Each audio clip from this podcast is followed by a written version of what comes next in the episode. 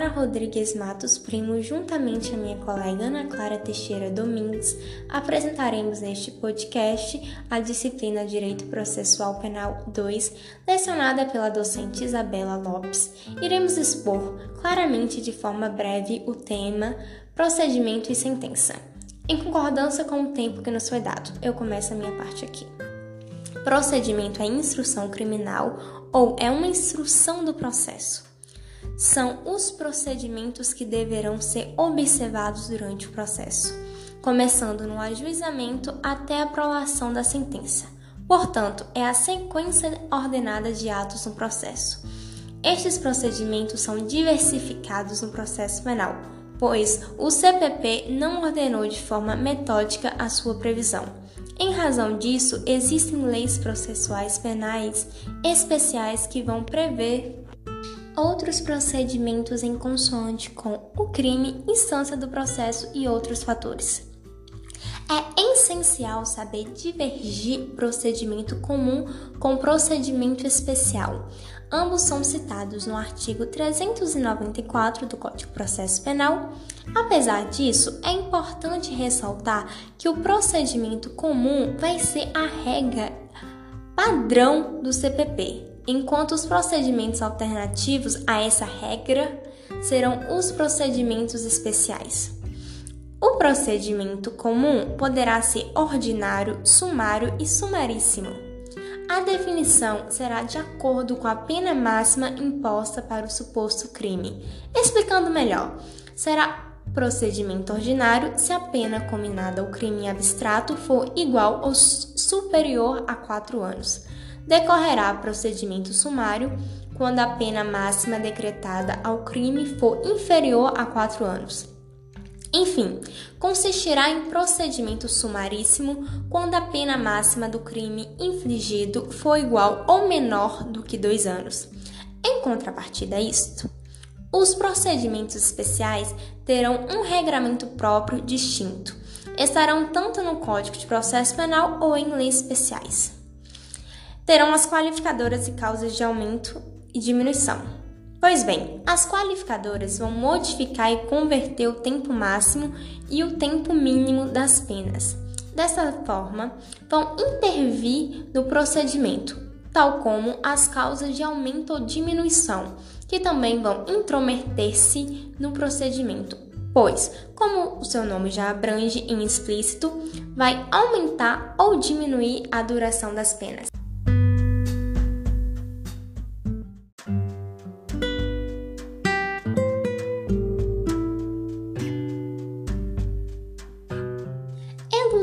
Elucidaremos como vai proceder o rito do procedimento ordinário. Irá ser oferecida a denúncia ou queixa, que poderá ser recebida ou rejeitada em caso de recebimento da denúncia. O réu deve ser citado. Depois disso, o acusado terá 10 dias para apresentar a defesa escrita. Posteriormente, o juiz poderá absolver sumariamente o acusado de acordo com o artigo 397 do CPP.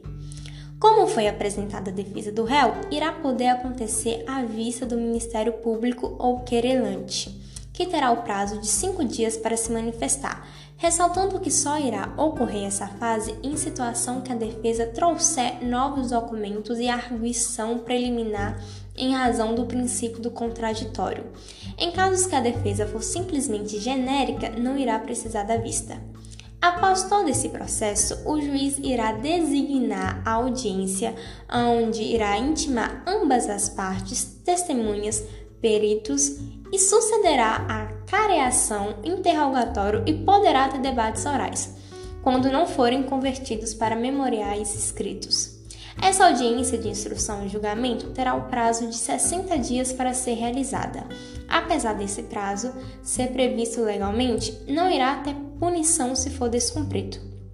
O juiz poderá sentenciar em audiência ou em escrito após 10 dias da entrega do memorial. Como já foi dito anteriormente, o procedimento sumário vai ocorrer quando a pena máxima do suposto crime for menor do que 4 anos. Este procedimento vai ter previsão legal no artigo 531 do Código de Processo Penal. além da previsão da pena máxima. Também vai ter outras divergências importantes, como o número de testemunhas permitido. A quantidade máxima que será concedida no sumário vai ser de cinco testemunhas. A audiência de instrução e julgamento terá o prazo de 30 dias. Não é pertencente a este procedimento memoriais escritos e requerimentos de diligências. É um procedimento que, apesar de se assemelhar ao ordinário em seu rito, terá grandes diferenças e o que deve ser mais simplificado. Ressaltando que o procedimento sumaríssimo só poderá acontecer quando a pena máxima imposta for de dois anos, em infrações de menor potencial ofensivo. É regulamentado na Lei 9099 de 95, que é a Lei dos Juizados. Essa lei é norteada pelos princípios da informalidade, economia processual, celeridade e oralidade, sendo ainda mais simplificado do que o procedimento sumário. O procedimento sumaríssimo, assim como os outros, vai ter a fase inicial no âmbito da Polícia Judiciária. Entretanto, após ser constado que ocorreu a infração de menor potencial ofensivo, a autoridade terá que conceder o termo circunstanciado de ocorrência, ou seja, o TCO, que por sua vez será uma investigação mais simples do que a do inquérito. Após ser finalizado, o TCO irá ser passado ao juizado, assim como acontece no procedimento ordinário. Nesse também vai ter a vista do Ministério Público. Enfim, terá audiência preliminar que irão participar o autor da infração, a vítima, advogados e órgãos do Ministério Público. Terá a composição dos danos civis, que é quando o juiz aconselhar as partes façam um acordo, podendo ser indenização ou retratação. Quando a sentença for proferida, não será permitido recurso em caso de conciliação. Em crimes de ação penal privada ou pública condicionada, representação, a composição dos danos civis vai corresponder à renúncia, quando a vítima conciliar com o autuado irá renunciar ao seu direito de queixa ou representação, ocorrendo a extinção de punibilidade. Mas quando não ocorrer a composição, o juiz deve suspender a audiência e a vítima terá que oferecer a queixa no prazo de seis meses, podendo ser oferecida de forma oral em crimes de penal publicada em condicionada. O Ministério Público vai agir sozinho. Desse modo, mesmo que ocorra a conciliação, o Ministério Público não poderá desistir, prosseguindo com os demais termos do procedimento. Não tendo a composição, vai ter a transação penal do Ministério Público. É, ob é obrigatório para que isso ocorra que tenha indícios de autoria e materialidade.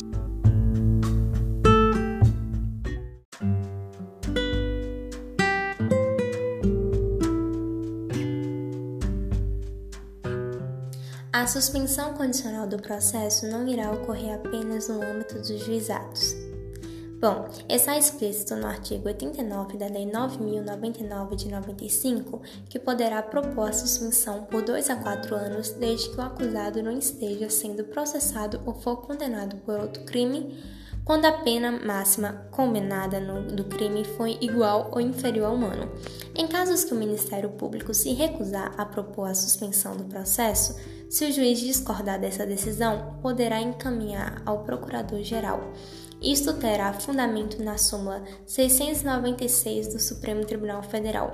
Pode ser estabelecida outras condições não adstritas da lei, tendo que ter proporção ao fato e à condição do agente.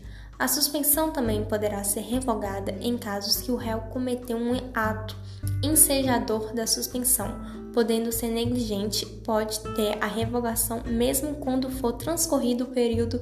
Em casos que isso suceder, o processo irá continuar.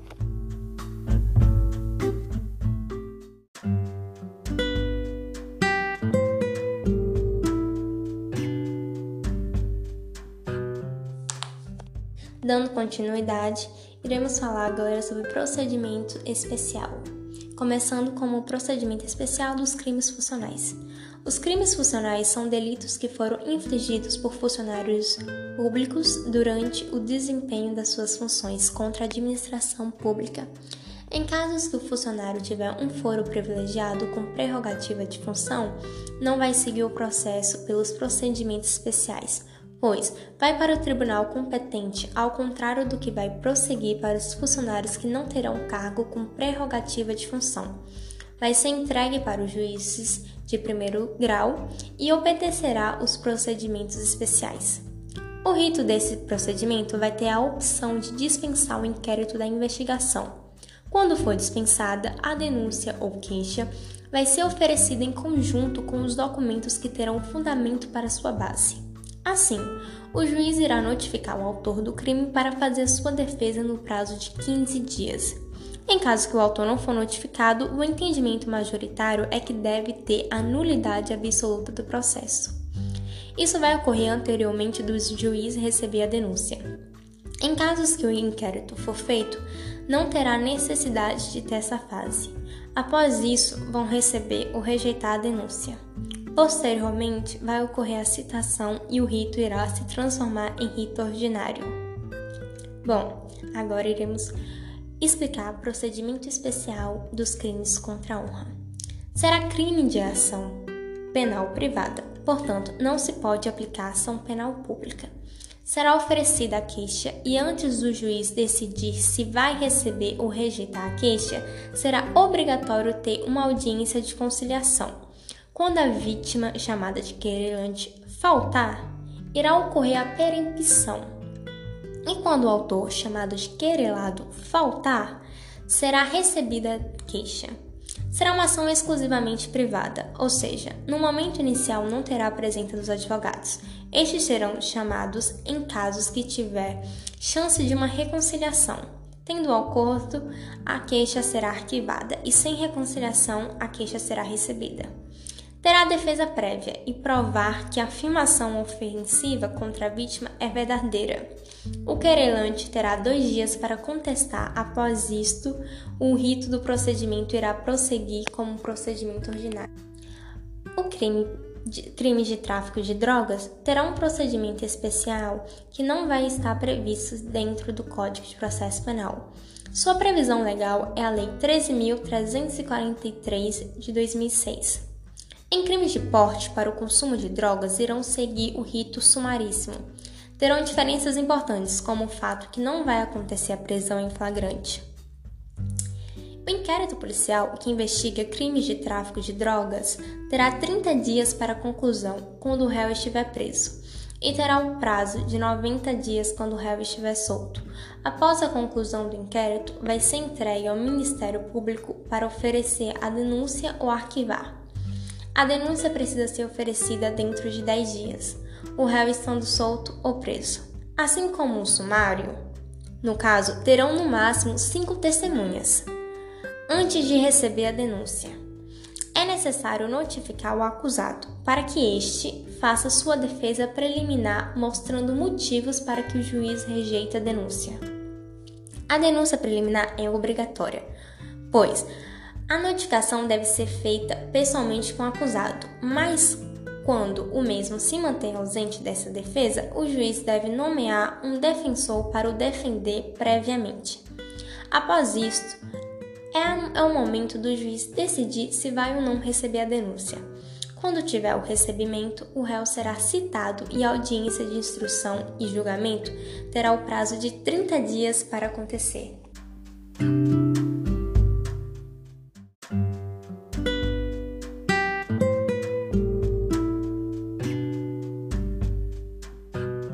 Continuidade ao exposto, agora irei tratar sobre a sentença penal.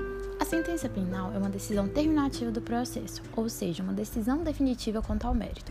O artigo 381 do CPP afirma que a sentença conterá, ou seja, a estrutura da sentença será os nomes das partes ou, quando não possível, as indicações necessárias para identificá-las, a exposição exposição sucinta da acusação e da defesa, a indicação dos motivos de fato e de direito em que se fundamentaram a decisão, a indicação dos artigos de lei aplicados, o dispositivo, a data e a assinatura do juiz.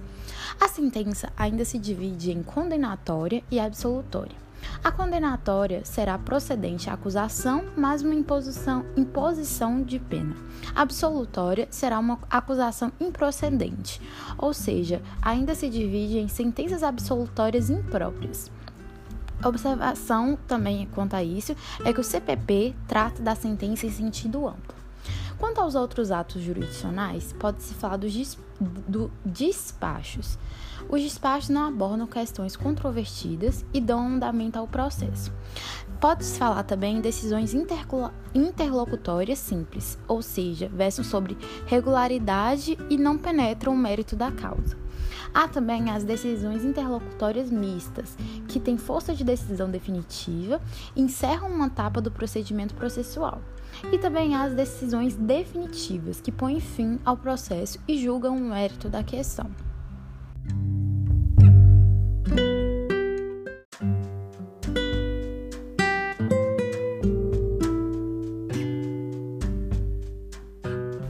As sentenças penais podem se dividir, como dito anteriormente, em condenatória e absolutória. A sentença condenatória julga a pretensão punitiva, pode julgar total ou parcialmente e fixa a sanção penal, gerando uma sentença declaratória. A absolutória não acolhe o pedido, reconhece a infração e divide-se em próprias e impróprias, e é externalizada por meio de medida de segurança. Quanto ao órgão que prolata sentenças, quando é uma matéria subjetivamente simples, é um juízo singular e monocrático. Quando são subjetivamente complexas, são deferidas por órgãos colegiados, júris e tribunais. É, a natureza jurídica das sentenças é uma declaração resultante da atividade jurisdicional. O princípio da correlação versa justamente sobre a relação entre o fato descrito na denúncia e o fato pelo qual o réu é condenado. O juiz está ligado à peça acusatória e o réu se defende dos fatos. Lembrando que o juiz não pode decidir de forma diversa do que foi pedido. Mas trazemos uma exceção no artigo 383 e 384 do CPP. Também pode haver a modificação da definição jurídica do fato, por emendatio libelli ou mutatio libelli. A emendatio libelli é uma sentença limitada à narrativa da acusação. O juiz gera uma classificação jurídica que quer entender dos fatos. É uma pena mais grave, sem prévia vista à defesa e é uma mutação, como dito anteriormente, na definição jurídica. É uma mera alteração na classificação legal. Já a mutatio liberi é uma modificação da descrição fática da inicial, uma mudança com alteração da narrativa acusatória, devido a um surgimento de nova prova e readequação dos fatos narrados, relatados na denúncia. Ela traz uma nova definição jurídica, que é um, uma prova de elemental circunstância.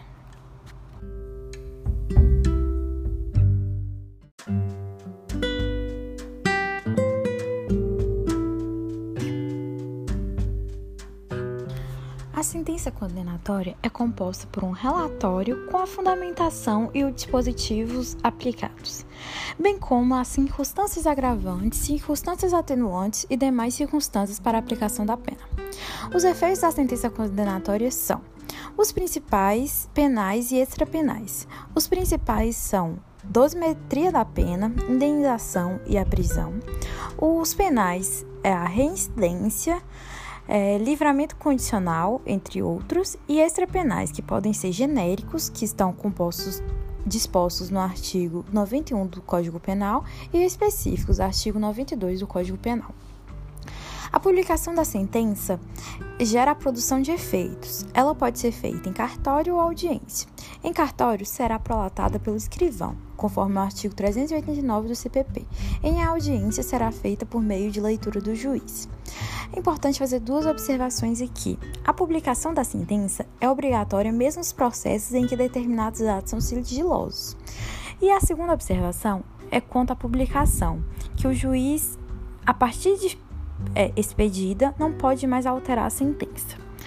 A intimação da sentença é justamente o conhecimento da sentença às partes. Ela pode ser pessoal, réu ou defensor, defensor dativo e o Ministério Público. Pode ser feito por meio da imprensa oficial, querelante assistente de acusação e por meio de edital, que o réu e defensor para situações em que o réu e o defensor não são encontrados.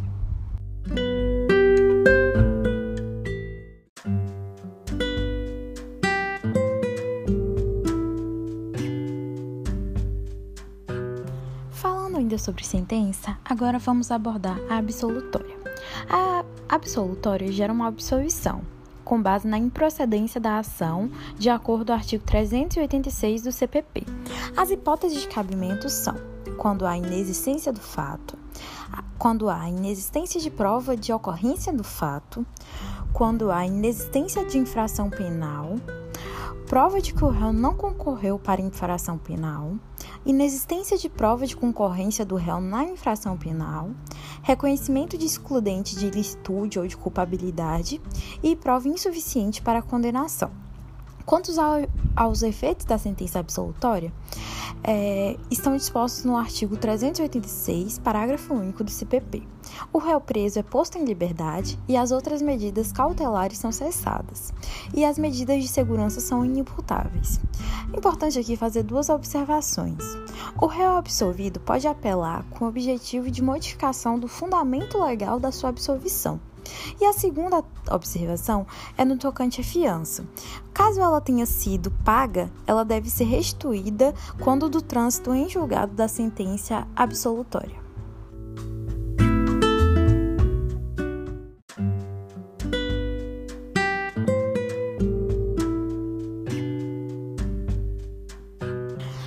coisa julgada é uma decisão imutável e irrevogável. É uma sentença propriamente dita, gerada pelo decurso do prazo recursal ou apreciação definitiva do recurso. A qualidade da sentença da qual não cabe mais recurso. A imutabilidade da decisão judicial gera uma estabilidade e ela tem dupla dimensão, constitucional e processual. Agora, há uma dúvida: é possível a mutabilidade da sentença? A imutabilidade da sentença condenatória não é absoluta. Pode ter a possibilidade de uma revisão criminal da coisa julgada a favor do réu e um reexame da coisa julgada, chamada pró-réu. Pode haver também a mitigação dos efeitos da coisa julgada em favor da defesa. E apenas a sentença condenatória absolutória faz coisa plenamente julgada. Quanto à preclusão, é uma limitação das atividades processuais das partes. É a perda do direito da capacidade de se manifestar no processo. Ela gera uma segurança jurídica, mais celeridade ao processo. E há duas vertentes que, a, que abordam sobre ela: a subjetiva, que fala que é a perda de uma faculdade processual, e a objetiva, a impossibilidade de praticar um ato processual já ultrapassado.